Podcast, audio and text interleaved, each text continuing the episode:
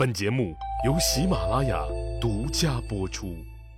上一集里，我说到了晋国的士鞅要单方面撕毁当年和楚国签订的共同当霸主的盟约的事儿。士鞅此举的想法是，打算利用诸侯会盟，提高范氏在国际上的声望，顺便光复一下晋国日益凋零的霸业。结果，士鞅最铁的同盟者。中行氏荀偃因为向蔡昭侯索要贿赂遭到拒绝以后呢，就不打算帮助蔡国了。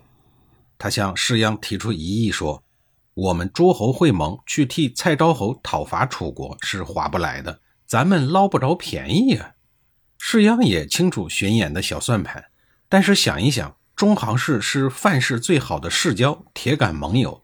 现如今晋国六亲的矛盾已经逐渐的升级到白热化。各个世家新一轮的角逐即将开始，在这样的多事之秋，何必为了给不起眼的蔡国谋取利益，进而得罪自己最好的盟友呢？可是天下诸侯已经来了，这可怎么办呢？总得有个交代呀！骑虎难下的士鞅决定帮助蔡国灭掉袖珍行的沈国，以此作为对到访诸侯们的答复。兴师动众的要搞楚国的大会，就这样不了了之了。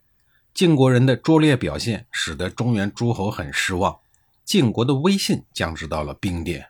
全天下人都知道晋国人再也靠不住了，只有晋国人自己不这么想。这自然给齐国图霸创造了可乘之机。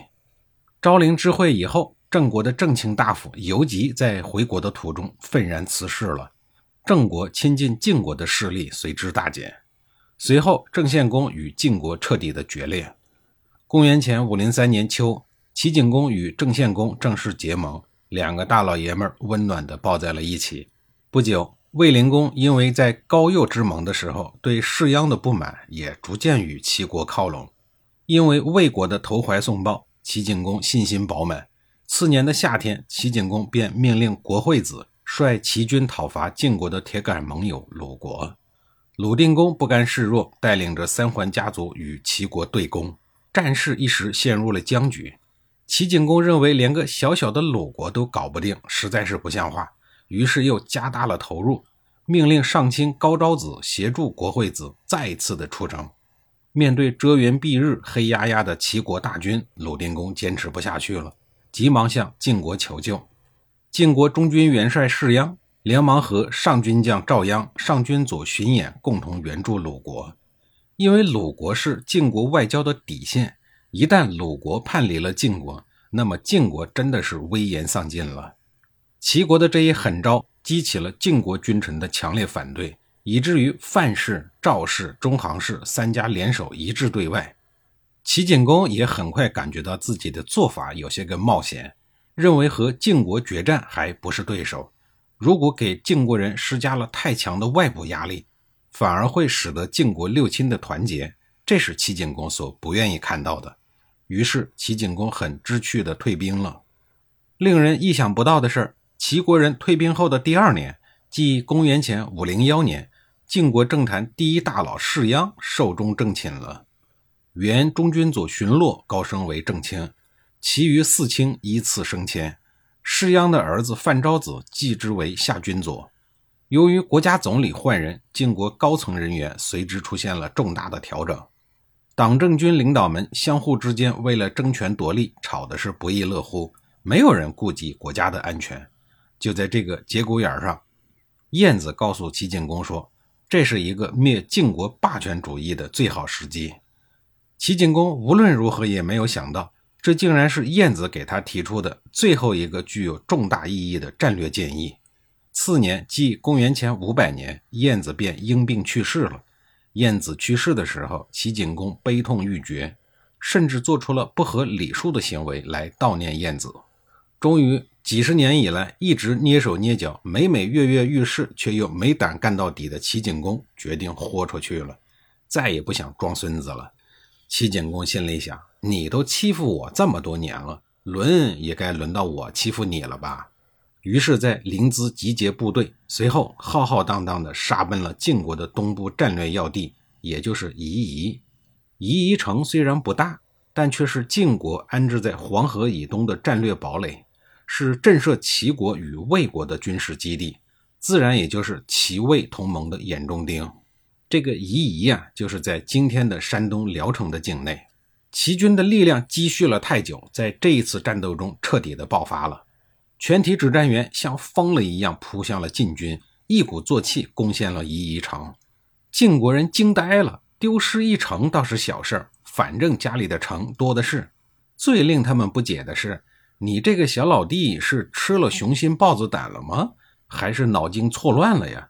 怎么敢主动的挑衅虎背熊腰、身强力壮的大哥呀？由于不明就里，所以呢，晋国人也没有敢轻举妄动。谁知道背后有什么阴谋啊？再说了，家里的人事安排还没有处理好，到处都是一团乱麻，实在是腾不出精力。专门的去调查齐国的挑衅原因，进而发难齐国。这一次战斗向天下人传达了一个信息：齐国人民从此站起来了。齐景公十分的高兴，对战斗中英勇表现的战士们给予了高度的奖励。很多年以来，齐国人终于可以扬眉吐气一回。与此同时，魏国的魏灵公按照之前的部署，也向晋国的韩氏发起了进攻。但是因为晋军准备充分，魏国的军队没有得到什么便宜。多插几句啊，估计很多人都有一个认识，那就是秦始皇灭掉六国、统一中国的时候，已经没有其他诸侯国存在了。实际上，在春秋战国时期，魏国既是一个存在感很小的国家，也是一个持续最久的国家。秦灭六国以后，保留了魏国，没有灭掉它，因为当时的魏国。已经只剩一座城，并且投靠秦国已久，直到秦二世的时候才将魏军贬为庶人。所以说，魏国是持续时间最久的诸侯国。从公元前一一一五年分封起，至公元前二零九年灭亡，享国九百零七年。作为同盟国的齐景公对魏国的这次主动出击也很满意，相当于大家联合起来报复了嚣张跋扈的霸主晋国。出了一口恶气，齐景公的这一仗可以说是将信齐国的最后一次扬眉吐气。在对晋国取得胜利后的第二年，迫于齐国的压力，鲁昭公带着孔子到了甲骨山，参加了我在第一百二十七集里所说的齐景公一手组织的甲骨会盟。鲁国终于和齐国站在了统一战线上。此时，齐、鲁、魏、郑正式同盟。形成对晋国东方战线的包围之势，人的势力越大，野心就越大。齐景公为了削弱晋国，进而一口吞下晋国，几乎是倾其所有，公然的送粮送兵，支持晋国士大夫们的内乱。他把全部的精力都投入到这场晋国的内斗中，结果经过赵简子长达八年的艰苦征伐，晋国的内战基本结束了。而齐景公所支持的那一派系彻底溃败，得赌输了。齐景公心灰意冷，郁郁而终。孤注一掷的赌博，往往伴随着不成则死的后果。齐景公这一生野心勃勃，就像野狼一样，盯着霸主晋国这头衰老的猛虎，努力发出自己的声音，召集群狼。